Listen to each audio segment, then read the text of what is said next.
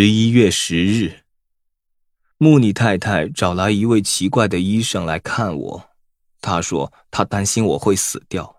我告诉医生我没有病的那么重，只是有时候会忘记东西。他问我有没有朋友或亲戚，而我告诉他我没有任何朋友。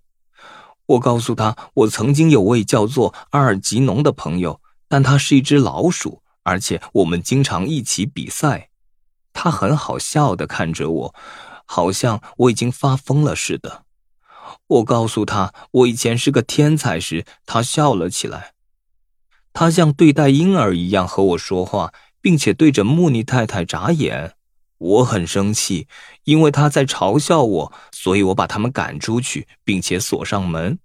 我想我知道我为什么运气不好，因为我丢掉了我的兔脚和马蹄铁。我必须赶快再去弄另一个兔角。